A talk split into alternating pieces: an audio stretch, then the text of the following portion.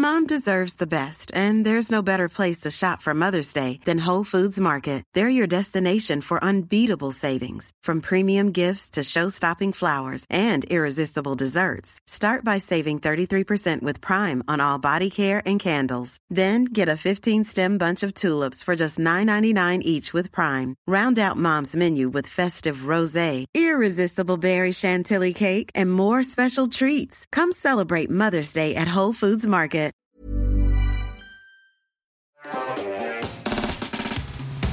Aujourd'hui, on va parler d'un sujet que j'ai sous le coude depuis longtemps. Euh, on veut les recevoir. Évidemment, on veut les recevoir. On le dit à chaque Non, émission. On le dit à chaque émission. On veut les recevoir. Et ça va arriver. Ne vous inquiétez pas. Ça va arriver. On va finir par les recevoir. C'est voilà, une histoire de timing. C'est une question de temps. Mais c'est pas grave. Parce que au contraire, en réalité, c'est plutôt pas si mal qu'ils soient pas là parce que on va faire une rétrospective. Euh, et on n'aurait pas eu le temps en fait de tout faire. Hmm. Et donc là, on va commencer par faire une rétrospective de toutes les dingueries qui se sont produites sur les quelques derniers mois. Parce qu'on a parlé un peu d'IA générative vis-à-vis de la vidéo et tout, mais on a, peu, on a un peu fait une pause en réalité sur tout ce qui concerne les, euh, les, équ- enfin, les concurrents de ChatGPT open source. Et c'est de ça qu'on va parler aujourd'hui et de rien d'autre. Aujourd'hui, je vais vous présenter une entreprise très particulière, créée par trois Français, un ancien chercheur de DeepMind et deux qui étaient chez Meta. Cette entreprise, qui n'existait pas il y a à peine huit mois, a eu le temps dans, cet- dans cet intervalle de faire trembler toute l'industrie de l'IA en publiant des modèles alternatifs à ChatGPT qui explosent toute la concurrence, être valorisé à presque 2 milliards de dollars, le tout sans aucune communication, ni vidéo promotionnelle déceptive. Rien. La uniquement. Ce qui est la meilleure communication. Ce que fait cette boîte me hype tellement que je vais quasiment tous les jours sur Twitter exclusivement pour vérifier qu'ils n'ont pas fait des nouvelles annonces. Et c'est véridique. C'est vrai? Oui. Laissez-moi vous expliquer à quel point nos petits Français ont explosé le game et comment vous pourriez aussi en profiter. Pour commencer, ce que je vous propose, c'est de regarder un classement et pas n'importe quel classement. C'est un tableau des meilleures intelligences artificielles qui sont concurrentes à ChatGPT. Vous allez voir, il y a plein de trucs très intéressants dans ce tableau. Par exemple, on dirait euh, que ChatGPT régresse entre plusieurs versions.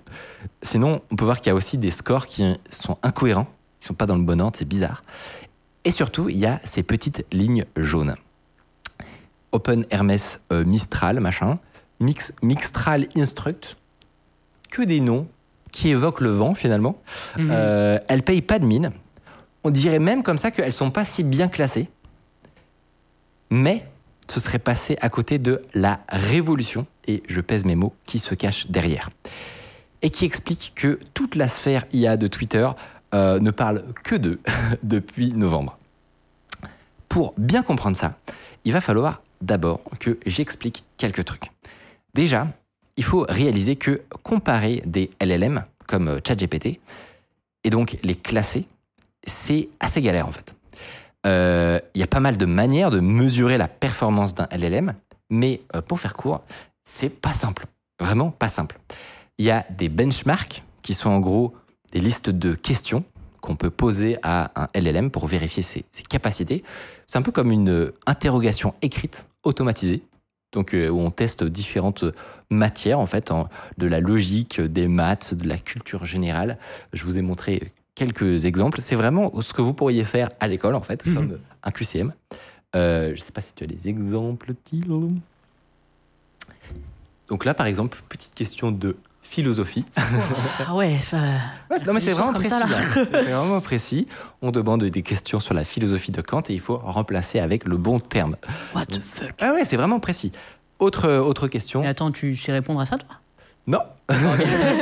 autre question. Là, pour le coup, c'est des maths. Et là, c'est un peu plus simple. C'est de faire une racine carrée. Mhm.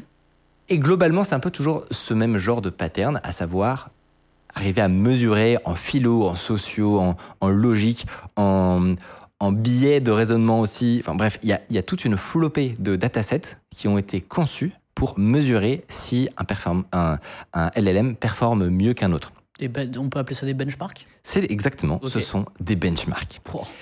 Le problème, c'est que c'est déjà arrivé que des modèles cartonnent en théorie, avec des scores de fou, mais en fait, euh, soient pas dingues. ça, ça arrive assez régulièrement. Par exemple, c'est potentiellement le cas des modèles de Google, genre Gemini, qui sont sortis il y a à peine deux semaines. On dirait que, en fait, ils ont tout fait pour maximiser leur score de MMLU, donc qui est un benchmark très prisé et très regardé. Sauf que, apparemment, quand tu euh, l'utilises, c'est dur d'expliquer pourquoi, mais tu sens que c'est quand même moins bon que ChatGPT 4. Alors que pourtant, sur certains benchmarks, ça devrait pas. C'est-à-dire que le, le- le score théorique dirait que non. Mais c'est bizarre, il y a un truc au feeling où tu sens que c'est quand même pas exactement pareil. Et ça peut parfois s'expliquer parce que l'interro a fuité, en gros, dans le dataset Mm. d'entraînement. en gros, euh, c'est comme si les réponses apparaissaient dans les centaines de gigas de texte que le modèle a appris. Et du coup, bah, c'est li- littéralement l'équivalent d'avoir les réponses euh, d'une interro qui fuite avant l'épreuve. C'est pareil. C'est-à-dire que on est incapable de dire si le modèle il répond juste parce que il a, il a une bonne euh, culture générale ou si il a vu le, le test en fait. Mm. Ouais, il, il overfit quoi. Exactement. C'est assez ouf, mais même si les benchmarks peuvent être euh, intéressants, voilà, on apprend des choses quand même sur différentes capacités dans différents, dans différents domaines. Par exemple, en code, il y a Human Eval qui est très prisé pour savoir à quel point tu es, fort à créer du code Python qui marche. Euh, ça reste intéressant, mais ce qui est quand même fou, c'est qu'on n'a pas trouvé mieux actuellement que le feeling des humains pour savoir si un modèle est vraiment bon. Et un des meilleurs benchmarks, du coup, c'est l'avis des gens. Et surtout, est-ce que tel ou tel modèle est utilisé vraiment en entreprise ou pas? C'est-à-dire qu'il y a des modèles qui avaient des scores de malades, qui ont hypé tout Twitter, etc., mais que actuellement personne n'utilise vraiment dans des boîtes. Parce que face à la réalité, en, ré- en gros, ils sont pas ouf. Et, et inversement, tu as des modèles qui n'ont pas forcément les meilleures notes, mais qui sont utilisés partout parce que dans des cas précis réels, les entreprises jugent que ça marche. Donc en fait, ça peut les seules- deux seules manières de savoir si les modèles sont vraiment cool, c'est est-ce qu'ils sont utilisés dans des boîtes à Mhm. terme sur, le, sur du long cours, ou est-ce que bah, leurs réponses euh, satisf- satisfont les humains? Du coup, pour faire des classements, comment on fait? Eh bien en fait, on peut faire un système de vote. C'est comme aux échecs, on peut faire un ELO, donc un système de points pour comparer des réponses différentes de modèles. Et en fait, on y revient à ce tableau. C'est l'un des classements de ce type euh, les plus connus. Ce qu'on voit, Arena Elo, en réalité, ça décrit toutes les batailles que- qui ont été effectuées euh, sur une, une audience cible entre différentes réponses. Ok. Donc en gros, on fait des battles, on montre une question, deux réponses ou trois réponses et il faut voter. Et petit à petit, c'est vraiment comme des matchs d'échecs, c'est comme un Elo quoi. Et ça, ça joue sur ton ranking. Actuellement, c'est un des meilleurs moyens de savoir si un modèle est particulièrement capable ou pas. Et là, faut vous dire qu'on voit vraiment le top du top. Ok, ça c'est le très très haut du panier. C'est-à-dire que ce- cette liste continue en dessous à l'infini. Ok. Donc c'est pour ça que même les petites lignes jaunes, on a l'impression qu'elles sont en bas. Non, non, non. C'est- vraiment le podium du podium des tout meilleurs modèles dispo là au moment où on tourne cette émission, qui ont été testés sur euh, ce- ce- le site en question qui est très populaire. On peut voir que euh, pour l'instant, les tout meilleurs modèles en haut, ils sont tous propriétaires. Donc on reconnaît les euh, GPT-4 que tout le monde connaît évidemment, toujours indétrônés, tout en haut. Ce sont les différentes donc variations. Enfin, les, on, on voit qu'il y a plusieurs lignes parce que c'est des variations différentes euh, de, de mise à jour d'OpenAI. Donc 0314 par exemple, ça veut dire que c'est la version de GPT-4 de mars 2023. Ok. Dans l'interface web, euh, on ne nous laisse pas la possibilité de les changer, mais via l'API, on peut. Et donc, c'est un modèle propriétaire, comme on le voit sur la dernière colonne. C'est-à-dire qu'à part OpenAI et euh, Microsoft, euh, personne n'a vraiment la main dessus physiquement, quoi. Mm. À part à distance via l'API. Ensuite, on peut voir Claude d'Anthropic. Euh, on n'en a pas beaucoup parlé, mais ça a été monté par d'anciens salariés de OpenAI, qui est pas méga loin derrière Peut-être actuellement. qu'on en parlera parce que. y a Peut-être qu'on en parlera. C'est clair, il y a une belle histoire autour Ouais. de ça. globalement, c'est ceux qui sont le moins loin à l'heure actuelle de GPT-4. Puis, quelques versions de GPT 3.5 qui, euh, après des mises à jour successives, restent en fait toujours très compétitifs actuellement, surtout pour le prix. Et plus bas, on aperçoit euh, Google avec le Gemini Pro, euh, leur nouveau modèle annoncé il y a deux semaines à peine, dont on va reparler un peu. Tout ça donc, c'est ce qui est propriétaire. Après, pour ce qui nous intéresse le plus, nous, il y a les modèles ouverts. Ils sont en général plus petits. On va expliquer ce que ça veut dire juste après. Ils demandent donc moins de puissance de calcul. On peut les télécharger gratuitement, les faire tourner en local et les réentraîner, ce qui est un des trucs les plus intéressants, sur nos propres données pour les rendre vraiment très très très très très forts. Et alors, jusqu'à il y a quelques semaines, il y avait en gros qu'une seule alternative sérieuse à ChatGPT et ses variations, dont on avait déjà parlé, c'est Llama 2. Plus précisément, des versions améliorées, donc fine-tunées de Llama 2, le modèle de Facebook, qui finissent d'optimiser au max du max le travail qu'a fait faire dans son modèle dit de fondation. Et qui sont assez précurseurs sur le fait de rendre open source un, un LLM. Qui est le premier à avoir fait ça. en tout cas, une, euh, qui soit visible. Il y en a, d'autres, mais euh, c'est le C'est effectivement eux qui ont lancé la grosse vague, dont d'une certaine manière, nos héros du jour sont les héritiers. Sauf que, vous avez vu que, donc, il y a, il y a- je vous ai dit, il y a quelques semaines, il y avait quasiment que Facebook avec Llama. Mais il y a quelques semaines, il y a quelques, allez, il y a deux mois exactement, il y a des petites lignes jaunes euh, qui se sont ajoutées au tableau. Ça s'est passé comment? Mistral, le compte Mistral, qui n'était euh, suivi alors par quasiment personne, a publié un tweet. Le tweet, vous allez le voir s'afficher sous vos yeux, J'adore. c'est pas celui-là. non, non, c'est celui d'avant. Toujours tout va bien, tout va bien. Tranquille, on a le temps. Bien sûr. Le tweet qu'ils ont affiché, attention, le suspense monte, est à son comble. Un tweet de la société Mistral. Exactement. Il publie ça. Pour ceux qui ne savent pas ce que c'est, c'est un lien magnet. Donc c'est tout simplement un torrent qu'on peut télécharger avec, euh, bah voilà, BitTorrent quoi, comme un, comme on téléchargerait un film euh, piraté ou ou alors plein d'autres trucs open source. C'est aussi un bon un bon moyen de partager des des euh, des OS par exemple ou des trucs comme ça. Il publie ça. Pas d'explication, rien. pas de contexte, pas de vidéo promo, pas de billet de blog, rien. Juste ce lien. Et quand on clique dessus, on découvre un modèle à 7 milliards de paramètres. Et là, il faut qu'on explique un truc très important parce que, je vous l'ai dit, on peut avoir l'impression que ces lignes euh, jaunes, elles sont en bas du classement. Mais en fait, ça, c'est si tu prends pas en compte la taille des modèles. En gros, on peut se figurer que c'est comme en boxe, il y a différentes catégories. C'est-à-dire qu'il y a les poids lourds, il y a les moyens et il y a les poids légers. Et en fait, c'est pas du tout la même chose de se battre avec des modèles qui font 200 milliards de paramètres ou avec des modèles qui font 70 milliards ou 7 milliards. La différence, c'est Enfin, ce, nombre de milliards décrit en fait la taille des poids. Donc concrètement, c'est l'énorme fichier qui contient le réseau neuronal qui permet de faire les inférences, donc de créer les messages, d'écrire sous vos yeux les tokens. Et donc, plus un modèle est gros, plus il demande de la puissance de calcul, d'avoir des serveurs gigantesques avec des, cartes graphiques de Nvidia qui coûtent euh, 25 000 euros pièce, qu'il faut cumuler même, euh, en- en- souvent elles ne suffisent pas à elles-mêmes, qu'on cumule pour à la fin arriver à héberger des, modèles qui vont faire du coup bah, euh, 100 gigas par exemple ou 200 gigas, ce qui en termes de mémoire vive de carte graphique, c'est beaucoup. Voilà, il faut vraiment beaucoup d'argent pour euh, financer ce genre de serveur. Et c'est en partie ce qui explique qu'ils sont uniquement sur des data centers, ce, genre de très très gros poids lourds. On peut. Souvent, on ne sait pas exactement en plus quelles sont la taille des modèles propriétaires. On pense que, par exemple, à une époque, on pensait que les GPT-3 et compagnie faisaient à peu près 130 milliards de paramètres, si je ne dis pas de bêtises. On, on imagine que OpenAI a amélioré tout ça et réduit cette taille, et peut-être que GPT 3.5 Turbo est plus petit, mais globalement, c'est pas trop. GPT-4, c'est sûr que c'est énorme.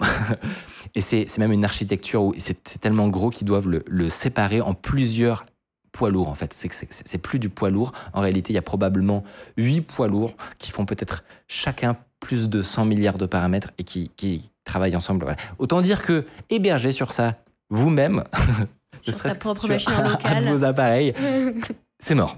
Dites-vous que c'est juste mort. C'est pour ça que sont apparus des modèles plus petits.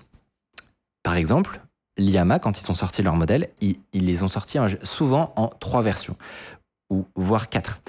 Il y a le plus gros, il fait 70 milliards de paramètres. Ça, pour vous donner un ordre d'idée, c'est le plus proche de ce qu'on a qui ressemble à une taille de modèle d'OpenAI ou d'Anthropic. Et ça, bah, pour le faire tourner, euh, il faut en gros minimum deux cartes graphiques de, des, 4, des 4080 Ti. Si tu as deux, deux 4080 Ti, donc qui ont chacune 24 gigas de mémoire vive, tu peux espérer faire tourner une version de ces gros modèles de Llama, donc de Facebook, les 70 milliards. Et encore, tu dois en fait passer par un processus de quantisation, comme on dit, donc tu les, tu les restreins. Mais voilà, pour vous donner un peu un ordre d'idée. Par contre, actuellement, c'était un des moyens d'avoir des modèles quasiment équivalents à GPT 3.5. Donc, donc c'était, c'était déjà cool. C'était déjà cool. Ils ont sorti également des modèles de 30 milliards de paramètres, de 13 milliards de paramètres et de 7 milliards de paramètres. Vous pouvez voir qu'il y, y a comme un pattern, c'est-à-dire qu'à chaque fois on divise par deux, euh, et, vous pouvez vous dire à quoi ça sert. Pourquoi ils mettent pas plutôt toute leur énergie, tout leur argent à entraîner un unique modèle qui soit plus fort que tous les autres? Et bien en gros, ça a un intérêt, parce que différents modèles, donc différentes tailles de modèles, sont utiles pour différents trucs. Tu peux avoir besoin d'un très très gros modèle et donc d'une très bonne compréhension, d'une très grande culture générale pour effectuer certaines actions. En, faisant des compromis du coup sur le coût par euh, mot, le, coût par token et, et le fait d'avoir des très grosses infrastructures. Mais parfois, tu peux avoir moins de, tu peux avoir des besoins plus restreints que tu es prêt à échanger contre des, performances. Donc par exemple, si tu veux faire tourner un modèle sur ton Mac mini qui a euh, 16 Go de RAM, eh ben, tu es très content en fait qu'il y ait des modèles 13 milliards ou 7 milliards qui tiennent en gros en 4, 5, 6, 10 gigas euh, et que tu peux faire tourner en local sur ta machine. Donc ça a un vrai intérêt d'avoir des modèles qui font des tailles différentes et, et qui donc vont avoir des usages et des trade-offs différents. Ça, c'est pour vous dépeindre le tableau. Actuellement, enfin pendant très très longtemps, avec un modèle de 7 milliards de paramètres, tu faisais quasiment rien. En gros, euh, il- enfin, c'est intéressant pour, pour faire. C'est pas, c'est pas exact. Tu fais pas rien. Prototyper, c'est enfin pour pour essayer et de Tu peux jouer avec. pour jouer avec, ouais. Pour faire, pour faire des résumés, ça peut marcher un petit peu. Ou, ou pour essayer de, je sais pas moi, trouver des synonymes à un mot. Enfin voilà, des choses qui jouent avec le langage, mais à, à un bas niveau, on va dire. C'est un élève de, de CM2, tu peux dire ça. Euh, et, et- et pour ça, c'était intéressant, mais globalement très limité. 13 milliards, ça commence à être un peu plus euh, intelligent. Peut-être qu'on pourrait dire quelqu'un, euh, un élève de 6e, tu vois, ou de 5e. Euh, et, et il fallait vraiment aller aux 30-70 milliards pour avoir à peu près une conversation cohérente et des messages relativement longs, raconter des histoires qui sont pas sans queue ni tête, etc. Et on pourrait, on pourrait dire que c'est un élève de 3e, par exemple. Mistral, leur modèle là, qu'ils ont annoncé dans un tweet sans décorum, c'est un modèle de 7 milliards de paramètres. Donc c'est le plus petit qu'on qu'on voit euh, être publié. Il est dans le top 10. quoi. Sauf que en fait, il est complètement dingue. Il est complètement dingue au point que quand ils l'ont sorti, les gens y croyaient à moitié. Tu vois, on pensait qu'il y avait des bugs quand on voyait les benchmarks. On s'est dit non mais c'est pas possible. Ce que, je vous expliquais, ils l'ont entraîné sur des benchmarks. Ça n'a pas de sens. On ne devrait pas pouvoir obtenir ce genre de résultat avec un modèle qui tient dans un fichier de 5 gigas. Ça n'a pas de sens. Mais en fait, si. Que leur modèle de 7 milliards, surtout quand il, il a été fine-tuné, c'est un peu les noms, les variations, les OpenRMS, tout ça que vous voyez dans le tableau, sont des versions améliorées par la communauté, Mm. Qui ont poussé ce modèle à un niveau où il explose évidemment tous les 13 milliards. Donc ça, c'est même, ils sont même pas dans la course.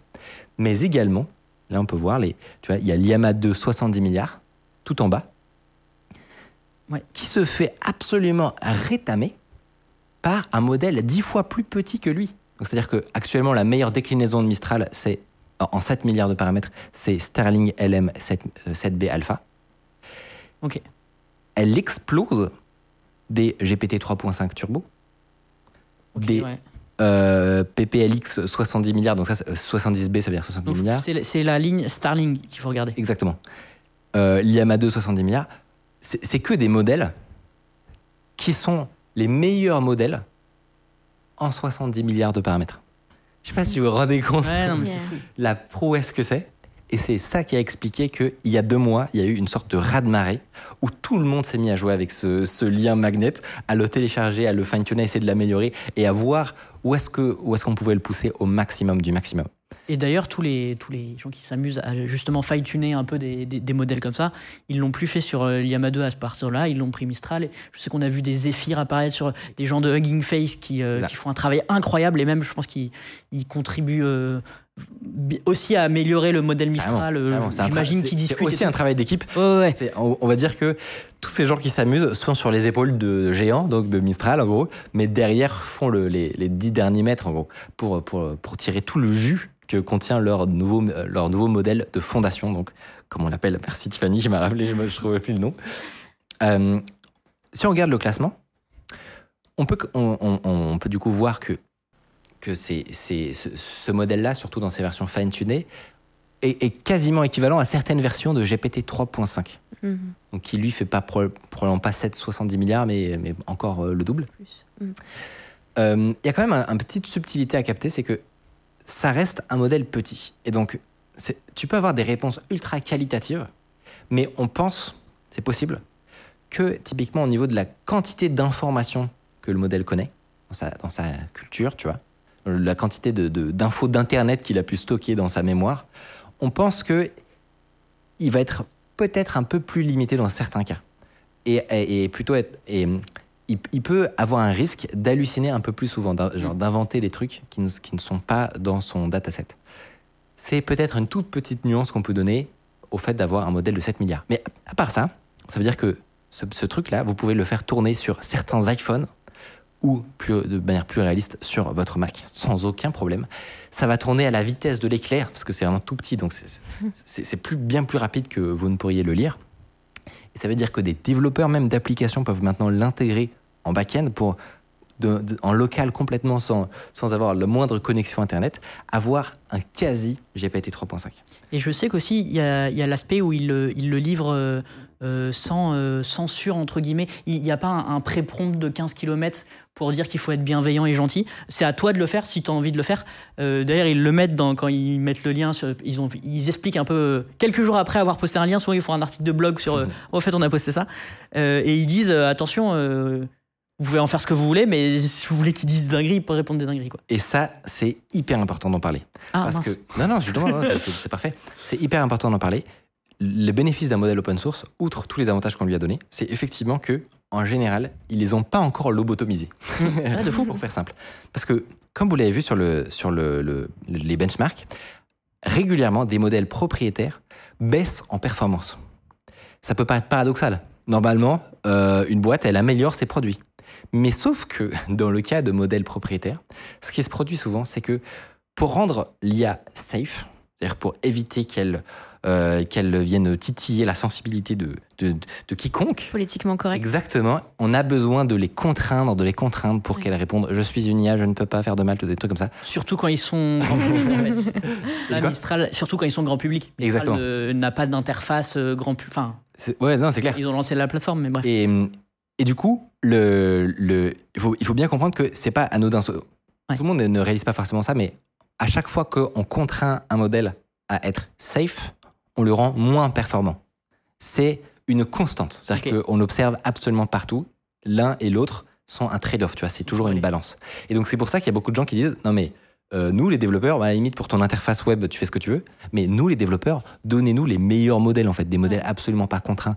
Et après, on se débrouille nous-mêmes euh, pour savoir si oui ou non on veut bloquer tel ou tel type de tel ou tel type de message, de questions, de discours, etc.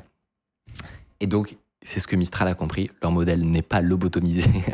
Et donc il y a énormément de gens qui sans cette partie filtre, filtrage safe, obtiennent les modèles les plus performants du monde et parviennent comme ça à rivaliser avec OpenAI. Salut, si vous appréciez Underscore, vous pouvez nous aider de ouf en mettant 5 étoiles sur Apple Podcast, en mettant une idée d'invité que vous aimeriez qu'on reçoive. Ça permet de faire euh, remonter Underscore, voilà, telle une fusée.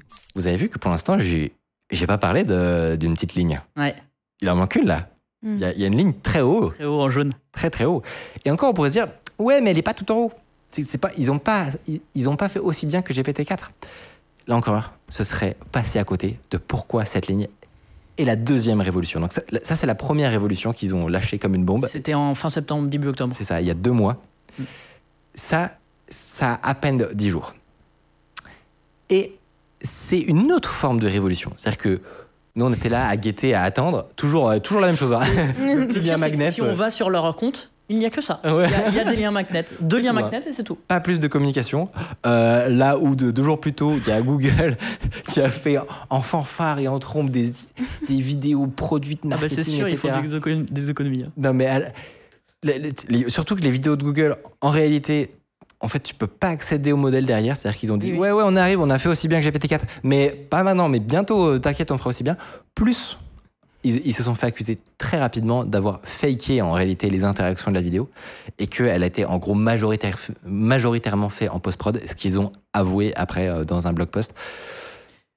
On peut y accéder à Gemini? Parce que moi, je suis retenu sur on pouvait toujours pas, mais si, depuis Tu peux accéder à certaines versions, mais pas Gemini Ultra. D'accord. qui est censé être leur compétiteur à GPT-4. Bon bref, tout ça pour dire, Mistral, ils font toujours l'inverse, il y a 10 jours, et ils publient simplement un nouveau magnet. Et alors là, c'est Noël, tu vois, donc tu ouvres le magnet et tu regardes ce qu'il y a dedans. Et il y a- là, il y a un modèle qui s'appelle Mixtral 7B x 8. Alors, est-ce que vous avez des idées? Est-ce que Tiffany, tu as une théorie sur ce que veut dire ce nom cryptique? Ça s'appelle Mixtral Ouais. 7B x 8. Genre, ils ont mixé plusieurs, euh, plusieurs IA entre elles Exactement. en gros, les jeux- on s'attendait à ce qu'ils sortent peut-être un- des meilleures versions, peut-être une version 13 milliards. ou une- Mm. Mais c'est pas du tout ce qu'ils ont fait. Parce que probablement qu'ils savent beaucoup mieux que nous, en réalité, Il faut faire. ce qu'il faut faire, ce qui est intéressant et utile. Ce qu'ils ont sorti, c'est un modèle dit de MOE.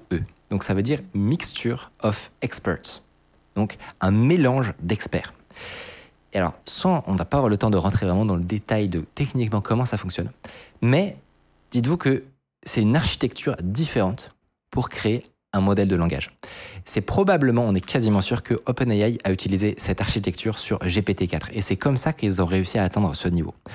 Et le concept simple, c'est que plutôt que d'entraîner un seul modèle, ce que, ce que tu fais, c'est que tu entraînes différents modèles, mais qui vont se spécialiser dans des domaines différents. Pour faire très simplifié Un et schématique, de modèles. c'est un peu ça. Pour faire simplifié et schématique, c'est un peu comme si tu entraînais un modèle à être super bon en maths, un autre à être super bon en code, un autre à être super bon en littérature et en philosophie. Dans les faits, c'est quand même beaucoup plus compliqué que ça. Euh, mais ce que ça permet de faire, concrètement, c'est d'entraîner un modèle, du coup, avec, avec différentes branches. Et en, et- et en gros, c'est comme un Cerbère à 8 têtes, mais où, lors de la génération, donc pour chaque nouveau token généré, il y a seulement deux de ces têtes qui sont utilisées. Là où c'est intéressant, c'est que, en gros, pour simplifier, on- tu bénéficies de la taille d'un modèle qui fait 8 x 7 sans en payer le coût au niveau du hardware. Donc, pour, pour le coût d'un 7 plus 7, donc pour le coût de 14 milliards de paramètres, tu bénéficies en quelque sorte de 8 x 7. Ok. Il est, en fait, il est juste plus gros en taille, mais il nécessite pas plus de, de puissance de calcul, c'est ça? Exactement. Ok. En gros, il, il- non mais c'est exactement. Je ne vais pas reformuler. Euh, c'est exactement ça. Le- leur euh, Mixtral, donc, c'est un mélange d'experts de leur premier Mistral. On se doute qu'ils sont, par- sont partis de leur première base pour le lui faire atteindre la stratosphère. Pas forcément seulement en termes de performance. Alors, vous l'avez vu, il se débrouille extrêmement bien. Donc, il est, en gros, on peut considérer qu'il est à peu près du niveau de GPT 3.5. Enfin, même, peut-être même un, un peu au-dessus dans les tests. Euh, Fou, mais mais, mais c'est pas ça le plus fou. Le plus fou, c'est que tu peux le faire tourner sur un Mac M3 Ultra Mm. qui a 64 Go de RAM. Donc, tu prends un, tu prends un Mac qui se vend euh, chez Apple pour 2-3 000, 1000 balles et tu peux faire tourner littéralement en local un concurrent de ChatGPT 3.5 qui est probablement même un peu meilleur en réalité. Hmm. C'est fou. C'est- la première fois de l'histoire que c'est possible. Et, le- et le deuxième truc de fou, c'est le niveau de performance. Parce que pour l'instant, on a juste parlé de l'intelligence, mais c'est pas la seule chose qui compte. Il y a la, la vitesse des tokens aussi qui, qui importe. C'est Ouais. à quel point La tu vas de réponse. exactement à quel point tu vas vite à répondre. Et eux, non seulement leur mo- modèle est giga smart, mais surtout, il peut répondre à énormément d'utilisateurs en même temps. Et il, il peut générer des tokens à la vitesse de l'éclair. Donc en gros, ça veut dire que sur ton, euh, sur ton Mac euh, qui a 64 Go de RAM, tu peux débiter du token comme jamais. Et, et pour faire le parallèle plus réaliste de, tu es une entreprise et tu veux déployer ta propre version de Mistral, et j'ai discuté avec pas mal de boîtes qui sont totalement en train de faire ça actuellement. Ah ouais. Ils sont en train de prendre Mistral, de les fine-tuner sur leur version et de déployer ça sur leur serveur. Euh, y a, voilà, c'est, je pense que même Mistral le fait potentiellement pour des clients et. Exactement. c'est probablement une- un de leurs business models d'ailleurs. Euh, pour ces entreprises-là, ça va coûter beaucoup, beaucoup moins cher que ça ne coûte à OpenAI de faire la même chose. Ouais. Pour faire très, très court. Et ce qui est fou, c'est que avec ça là, on a un, chat GPT qui est meilleur que chat GPT à sa sortie, si on reprend il y a un an à peu près. Euh, on peut le fine-tuner avec ses propres euh, euh, documents et, habitudes d'une boîte en, lo- en local, en tout cas pas exposé à des fuites sur OpenAI, etc. Pour qui tourne sur une machine qui est une machine classique, quoi, qui coûte pas non plus un, un bras, quoi. Euh, et, euh, et, et qui est disponible hors, hors ligne si on le veut, enfin qui est disponible pour tous les collaborateurs de la boîte et tout. Enfin, c'est sûr qu'il y a 15 applications et que, et que de toute façon les, les modèles open source, euh, c'est ce qui va aller le plus dans les entreprises qui veulent vraiment un truc spécialisé pour une tâche précise. Quoi. Bref, c'est fou. Je pense que vous, vous réalisez du coup que, que ma hype n'est pas déplacée. J'oserais même dire que là où certains parlent de, de bulles en mode c'est une survalorisation, 2 milliards, c'est beaucoup trop, machin, je suis pas si sûr. Je suis Ouais. pas si sûr. Parce qu'ils ne, ils ne communiquent pas cette, cette valorisation, elle correspond au potentiel que les gens voient dans l'avenir d'une boîte qui, coup sur coup, a juste explosé l'état de l'art en fait. Surtout que, pour l'instant, c'est, je vous ai parlé de deux petites révolutions, il y en a probablement encore à venir en réalité. Et comment on le sait? C'est parce qu'ils ont annoncé récemment leur cloud, donc le, en gros la version hébergée, si tu n'as pas les machines disponibles ou alors que tu veux servir beaucoup d'utilisateurs, leur version hébergée de leur modèle qui s'appelle la plateforme. J'y ai eu accès euh, et, concrètement, ouais c'est très cool. Euh, du coup j'y ai eu accès et c'est en gros une, un- une, une version de, de l'API d'OpenAI. Il y a même une rétrocompatibilité, c'est-à-dire que si tu as développé un service pour OpenAI, c'est les mêmes endpoints, c'est tout marche pareil. Tu as juste à changer l'URL Ouais. et, euh, et tout va bien. Malin. D'ailleurs, dans une doc, ils ont mis, euh, pour citer euh, OpenAI, il dit euh, ça marche comme notre, euh, je sais plus, notre fameux concurrent. Genre, il, dit, il le cite pas, mais je, trou- je trouvais la formulation Oui. incroyable. Ok. Et, euh, et du coup, sur cette plateforme, qu'est-ce qu'on a découvert? Qu'il y a effectivement les deux modèles qu'ils ont déjà publiés, mais il y a un troisième modèle. Donc ces ces deux modèles-là, ils les appellent euh, Mistral Small. Mhm. Attendez. Mistral, je crois Non. que c'est Mistral Medium. Il y a Mistral Tiny, je Ah, crois. Mistral Small. Donc déjà, on- le, le Mistral Small, pour eux, c'est euh, la, la petite ligne jaune tout en haut. hein. Ok. Voilà. Et il y a un petit Mistral Medium qui est en alpha. Celui-là n'a pas été encore publié. Bon, c'est pas exactement d'ailleurs ce qu'ils vont faire. Peut-être qu'un jour, ils, ils vont peut-être un jour arrêter de publier des modèles. On espère que non, s'il vous plaît, non. Continuez. Euh, mais ce Mistral Medium, tu peux déjà essayer des inférences dessus. Donc, il y a accédé via une API. Exactement. Et en gros, ça promet. Ça promet d'être encore un sacré morceau. C'est, il est probablement encore plus gros et, et, et, et au niveau du coût, est bien plus accessible qu'un GPT-4. On pense en fait qu'il se situe entre les deux. C'est-à-dire que c'est probablement pas encore exactement l'équivalent d'un GPT-4, mais que ça va te coûter beaucoup, beaucoup moins cher en, euh, à l'inférence, ce qui est leur spécialité. Euh, J'ai une question un peu, Ouais. mais alors euh, tu me dis c'est un peu hardcore. Euh, Peut-être que je ne saurais pas. Est-ce que est-ce qu'ils expliquent euh, du coup comment est-ce qu'ils ont réussi à compresser? Alors, sur la partie euh, MOE, enfin, de sur la- passer sur le de, Mistral, de, de 7 000 ouais pour passer à 7 milliards de paramètres tout en étant autant efficace. Eh ben, la réponse est non.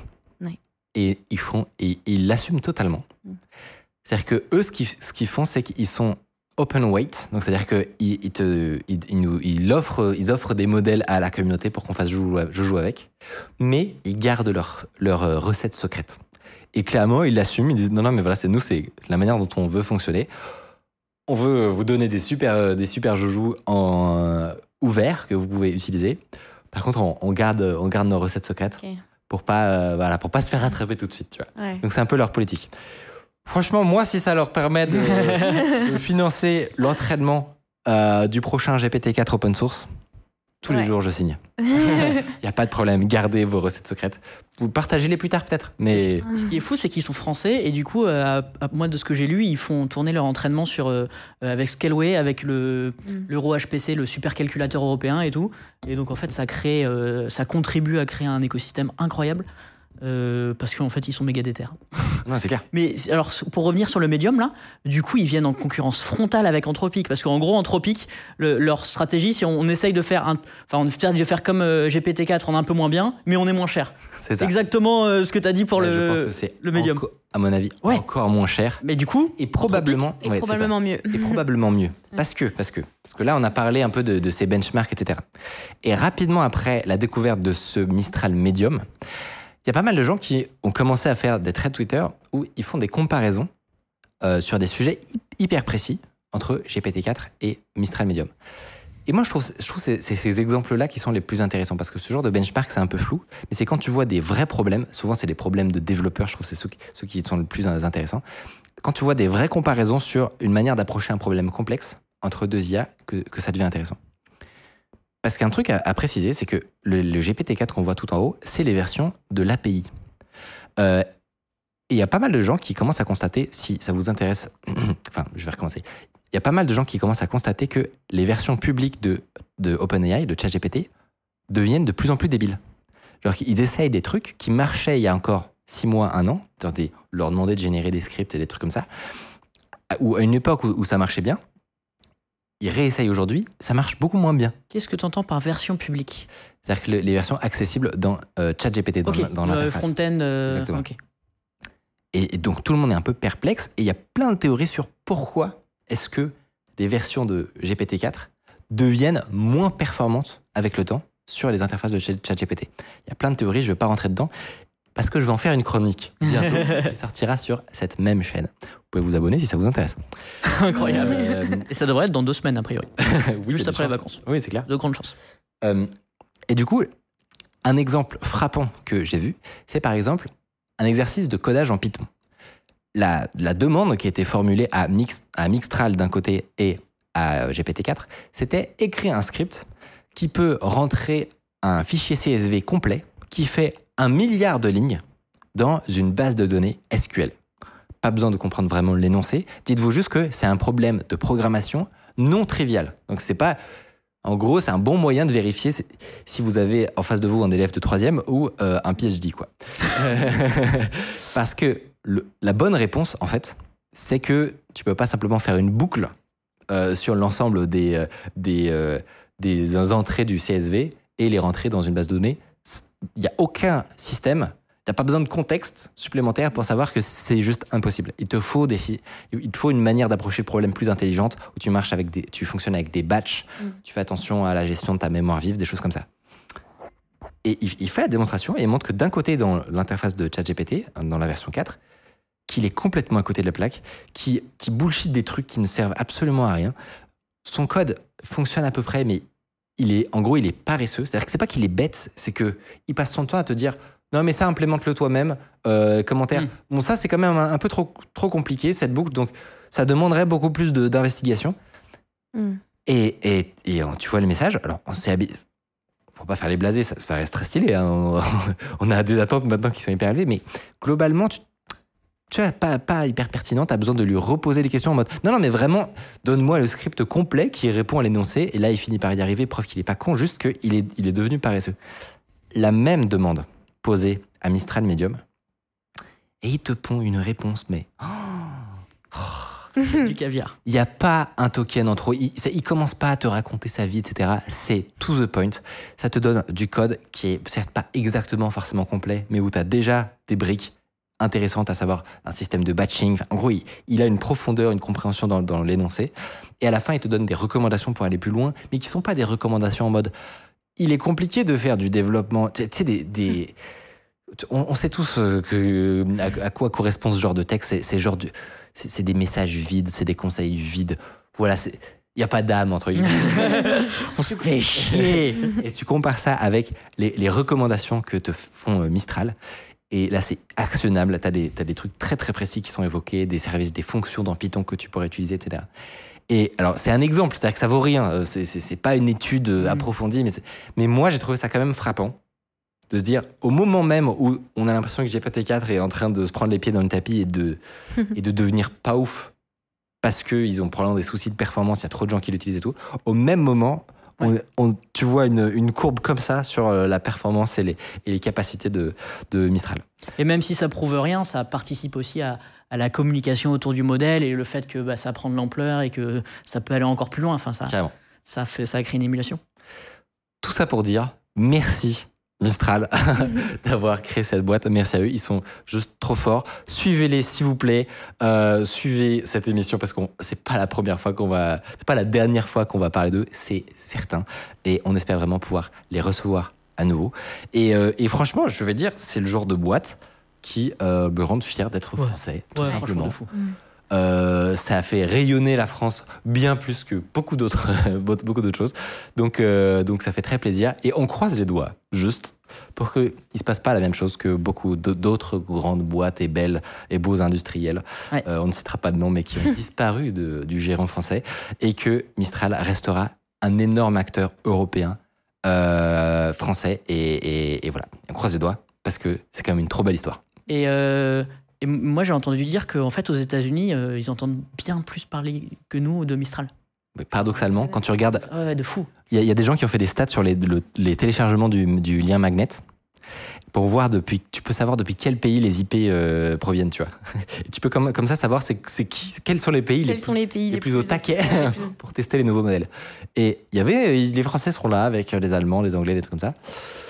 Oui, mais clairement, tu vois les Américains, euh, ils- c'est pas, le- il y a pas le même engouement, quoi. C'est, Ouais. c'est débile. Ah, Ouais. Mais mais il y a quand même une petite, euh, petite communauté de, de boîtes françaises qui s'est créée. Euh, bon, je pense à Hanging Face qui est devenu euh, un peu moi- américain, mais ouais. c'est quand même français à la base. Il y en a d'autres. Moi, j'ai vu des. Alors, c'est des trucs. Enfin, ils sont pas au niveau de Mistral. Ils sont pas valorisés comme Mistral, mais il y a, il y a Lighton. J'ai vu un truc qui Giscard. C'est essayer de. C'est quoi son. Le truc de Giscard? C'est de. Je sais plus, mais essayer de pas de corriger les IA, mais en, en faire un, un side, un side travail que les IA ne font pas, mais que eux, ils pourraient faire à côté. Et il y a plein de labos pour le coup de GAFA et tout, qui, qui- Oui, qui bien sont sûr. hyper forts et qui, et on, on crache Ouais. pas dans la soupe, hein, qui, qui participent vachement à l'écosystème. On, pen- on pense Bah, évidemment Meta, à Meta, etc. DeepMind, je Et pense, même- aussi. Et même en réalité, parce que là, on, entre guillemets, on, joue la caricature, c'est parce que c'est rigolo, mais euh, tous les modèles euh, propriétaires, en général, sont faits par des chercheurs qui publient, donc qui participent en fait à la recherche. Donc faut- voilà. C'est important. Enfin, nous, moi, ça m'importe personnellement le côté euh, les, les poids sont accessibles et tout. La réalité, c'est que c'est pas du tout la seule manière de, de contribuer à, à, à la recherche et tout. Et euh, on peut citer Google et euh, Ils Facebook énormément. comme des, des acteurs et Amazon comme des acteurs majeurs de, de la recherche en IA en fait. Et, euh, Donc, et en fait, c'est un secteur relativement jeune où en fait tout se passe encore euh, chez les scientifiques et dans des papiers, papiers de recherche. Ça commence à un peu changer parce que l'industrie s'en empare, mais le papier de Google de 2007 là sur les Transformers, euh, il, a traumatisé plus de plus d'un chercheur en, en intelligence artificielle. hein. C'est une pépite ce truc. C'est Et ce qui est terrible pendant cette chronique, j'ai raté tous les euh, jeux de mots sur les Mistral. ah oui oui. Euh, la mère qui prend l'homme, sais pas. Moi, j'ai un truc sur. J'ai découvert récemment. J'ai vu. Je sais pas pourquoi je, je suis tombé sur les, les annonces de Microsoft Init d'il y a, il y a quelques semaines. Moi, c'était avant le, le drama OpenAI là. Euh, et j'ai découvert un- le concept de SL, SLM, donc de Small euh, Language Model. Alors, je sais pas exactement qu'est-ce qui régit un SLM. euh, il faut qu'il soit petit, comment. Mais j'ai appris que Microsoft développait son propre SLM, euh, mais pas OpenAI, vraiment en interne à, à Microsoft, qui s'appelle Phi 2, je crois. Ouais. Je ne l'ai absolument pas vu dans le. Je sais pas si c'est comparable avec Mistral. Je l'ai absolument pas vu dans le, dans, dans le classement. Non, parce que c'est c'est- là, je t'ai- dit, c'est vraiment le, le podium du podium. Ouais, tu ouais. peux pas espérer avec moins Mais de c'est fou, c'est de Microsoft. Mais clairement. mais moins- Ouais, en voilà. fait, c'est juste c'est ce Non, que mais je en disais vrai, la sur, sur la. compétition est super. euh, la compétition est super. euh, Tu te dis Microsoft quand Ouais, c'est clair. Ouais, mais, mais comme dit Tiffany, genre, c'est la guerre. Ah, mais c'est fou. Et, et c'est juste aussi que ça correspond à. C'est pas, c'est pas des poids légers là, tu vois, c'est des, ce serait des poids super super légers, tu vois, c'est, c'est Ouais. des enfants, hein, un Mais milliard. c'est ça, je pense que c'est, je de pense que paramètres. c'est pas comparable. Et donc, pour le coup, ça a plein de. Genre, pour de l'IoT, des trucs comme ça, qui, de fou. ou même euh, un truc sur ton device, mais qui, qui est spécialisé en Mais code et qui fait de l'autocomplétion. Il y a plein d'usages, c'est juste que ce podium-là euh, ne décrit pas ça. Dans combien de temps on a un modèle de fondation sur nos téléphones? Ah non, mais de temps? Bah, Il- Même qu'il soit petit. ça. c'est une question de temps, je vous le dis, Mais- avant qu'on ait mieux que GPT-4 sur tous nos appareils. Euh, c'est vraiment, ça va arriver très très vite. Ça me termine. Euh, Question importante, comment est-ce qu'on fait pour essayer Mistral et profiter de tout ça? Option numéro 1, vous vous inscrivez sur euh, leur site et vous utilisez l'API, c'est le moyen le plus simple, c'est-à-dire que vous n'avez pas besoin d'installer quoi que ce soit sur votre euh, appareil. Option d'att- 2, Pardon. Il y a une liste d'attente, non? Il y a probablement une liste d'attente. Euh, mais il y a, il y a pas mal de services qui les vont, qui l'hébergent et qui te donnent accès à une playground. Donc si tu tapes euh, genre euh, Mi- Mixtral euh, Playground, et ben, tu vas trouver plusieurs moyens de, de- de pouvoir l'essayer. Ou alors tu l'héberges toi-même. Ou alors tu l'héberges toi-même, c'est ça. Mais justement, option 2, surtout si vous avez euh, un Mac en général, je sais pas pourquoi c'est quand même souvent le plus simple, vous pouvez utiliser Studio LM, qui est une des meilleures applis euh, pour, voilà, avec une interface simple, télécharger n'importe quel modèle que vous trouverez sur Hugging Face ou des choses comme ça, et euh, l'essayer au maximum des performances en profitant de toutes les nouveautés sur, sur le GPU, les, les inférences rapides, tout ça, euh, directement sur votre ordi en local pour le coup. Donc notamment si vous voulez essayer, essayer la deuxième ligne jaune, donc c'est pas OpenRMS, je sais plus comment il s'appelle. Moi je l'ai sur mon ordi, c'est génial. Le nombre de fois que, y a, que le, le site d'OpenAI il lag ou alors je suis dans le train, j'ai pas internet et je finis par juste utiliser un modèle en local qui fait 5 gigas et j'allais finir en le faisant mais ça ça marche. Euh, bon bref c'est de la magie noire. Euh, vous pouvez faire ça.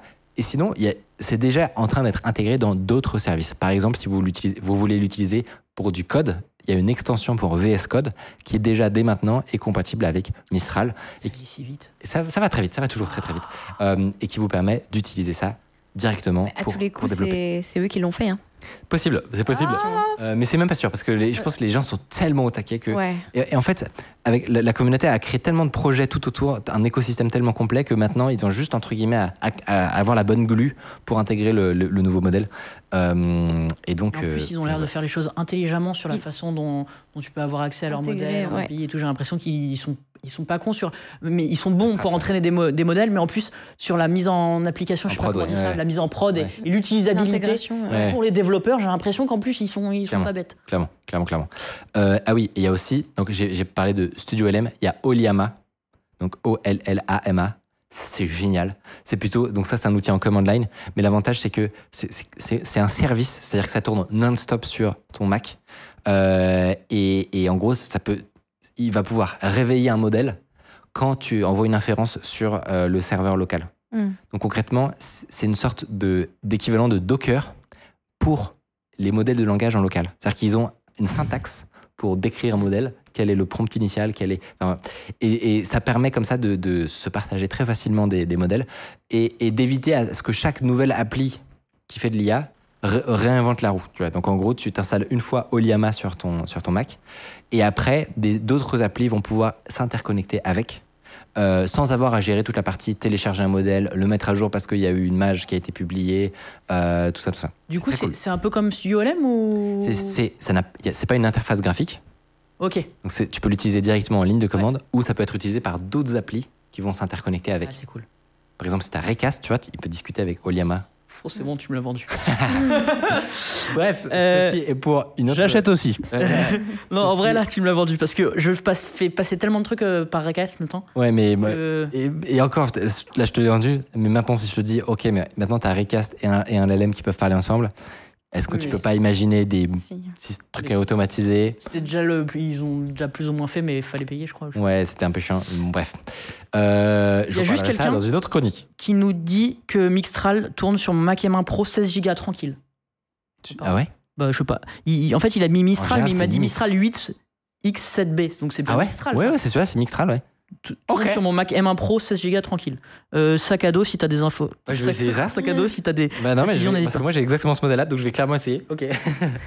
cool. Ouais, je me disais que c'était Ce intéressant. serait dingue. Ça serait incroyable. Parce que Bon. oui, t'as ça en plus, toi. Ouais, ouais. Euh, bref, j'espère en tout cas que je vous ai partagé mon enthousiasme et que je sais pas si tu suis t'as le temps parce que je sais que t'es pris à mort. Est-ce que t'as le temps de suivre un peu ce qui se passe dans le game? Si, si, si, si, je regarde carrément. euh, ouais, bah, je suis obligée. hein. mais non, mais c'est- ultra cool. Ça va beaucoup trop vite. À chaque fois, euh, moi, c'est marrant parce qu'en plus, là, c'est la, dernière.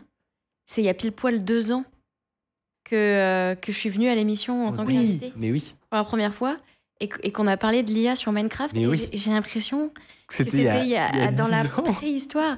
Et, et c'est juste On incroyable. était de voir comme des fous point- devant GPT-3 qui écrivait trois lignes Mais de, c'était de fou, Java. Parce que je sais pas si on le dit dans la vidéo, mais c'était GPT-3. Ouais. J'ai un petit doute Ouais. parce que c'était Ah. tellement inconnu à l'époque Ouais. que. Mais je trouve ça dingue. Et en fait, c'est, marrant de se dire, bah là aujourd'hui, c'est la dernière de cette année, de 2023. Mais en C'est un fait, cycle. euh, ouais, c'est, c'est juste fou la vitesse à laquelle c'est allé. C'est un throwback de. Enfin, c'est, c'est juste. C'est fascinant, c'est clair. Ouais. Et s'il y en a qui veulent, euh, euh, je fais de la promo, mais des coulisses sur ton passage dans la- lors de la première underscore euh, avec Oui. ces fameux euh, vidéos sur Minecraft. T'as fait un- J'ai vu que tu as fait un podcast, j'ai pas encore tout écouté, mais où tu expliques que tu es toi-même étonné de ce que fait ton IA. C'est très marrant à regarder. Ça s'appelle Tronche de Tech, il me semble. c'est Ouais, c'est trop jeté. Bref, c'est et c'est un peu drôle. Parce que tu vois Tiffany en mode. Mais oui, mais faut- si vous n'avez pas vu la vidéo, faut la voir parce qu'on a tous été surpris quand vrai, il s'est c'est mis à faire certains Ouais, trucs. ouais, ouais. C'est génial. Mais ce qui est super drôle dans cette vidéo, c'est qu'on est tous les trois, très honnêtement, mais hallucinés de ce qui est en train de se passer. C'était juste. euh, Mais euh, aujourd'hui, on magique. regarde la vidéo, on n'est pas du tout hypé. tu sais, c'est trop bizarre. Parce ouais, que... par contre, c'est vrai qu'elle a mal vieilli, entre guillemets, parce qu'en fait. Je euh, pense quand même que si, parce que la réalité, c'est qu'il n'y a pas eu tant d'intégration hyper euh, bien foutue En fait, c'est Minecraft. dans le jeu vidéo. Genre, Ouais. ça- je- il- on va se la manger, la vague de, de LLM dans le jeu vidéo. Ouais, Mais pour l'instant, ça reste quand même relativement discret, à part dans des jeux indés et tout. ouais. Donc je pense que cette vidéo a quand même un, un, beau- un effet waouh, toujours maintenant, je trouve. Ah, ah, mais- si vous la regardez aujourd'hui, il faut la remettre dans son contexte. quoi. C'est ça, exactement. C'était avant ChatGPT. Par contre, à mon avis, dans deux ans, quand juste dans GTA 6, euh, Ouais, bah oui, euh, ça. tout le monde a une, euh, a une personnalité euh, euh, ultra deep et tout, bon là, effectivement, vous allez moins Même le scénario, imagine, il sera évolué. Mais- c'est ça. Ce que tu fais, tout- juste incroyable, quoi. Mais ouais. Euh, Donc- moi, je me, suis posé, je me pose une question parce que, mine de rien, nous, on a quand même beaucoup plus de, de temps pour, enfin, surtout moi, pour juste scroller Twitter parce que ça vient nourrir des chroniques et des trucs comme ça. Est-ce que ça te sert un peu de veille aussi, les chroniques? Underscore ou pas du tout? Ah mais clairement, non mais si, non mais des fois vous parlez de trucs, je peux pas, moi, je, enfin, en fait c'est impossible d'avoir les yeux sur tout. Bah, C'est sûr, ouais. Et euh, en fait quand je viens, moi j'ai l'impression de découvrir, enfin c'est pas que j'ai l'impression, c'est que je découvre des trucs à chaque fois. c'est trop bien. C'est vraiment trop cool. Non, non, et puis en vrai, je suis comme dans les gens, euh, comme les gens dans le chat, je suis là, wow. Des fois, euh, des fois, c'est même pas mon domaine donc je crois pas et tout, mais non, c'est super cool. Trop cool. Bah non, C'est mais. C'est vrai que nous, on s'en aperçoit pas parce qu'on est. Bah, en fait, tu. Bah, juste, on a. Instinctivement, tu suis tellement un peu ce qui se on passe. que tu- bah, c'est notre job. tu dis euh, tous. Par... Ouais, mais t'as un truc où, avant l'émission, tu te dis, bah, ils vont forcément savoir de quoi je vais parler. Tu vois, Oui. Je vais parler de Beeper Mini, bah, c'est évidemment que tout le monde est au courant. Et en non, fait, en fait, tout le monde n'est non, pas en de intraveineuse. Beeper Mini ou pas? Non, C'est fou Alors, tout, tout le monde n'est pas en intraveineuse sur les news tech. Ouais, il va falloir qu'on prenne euh, c'est ça. des vacances.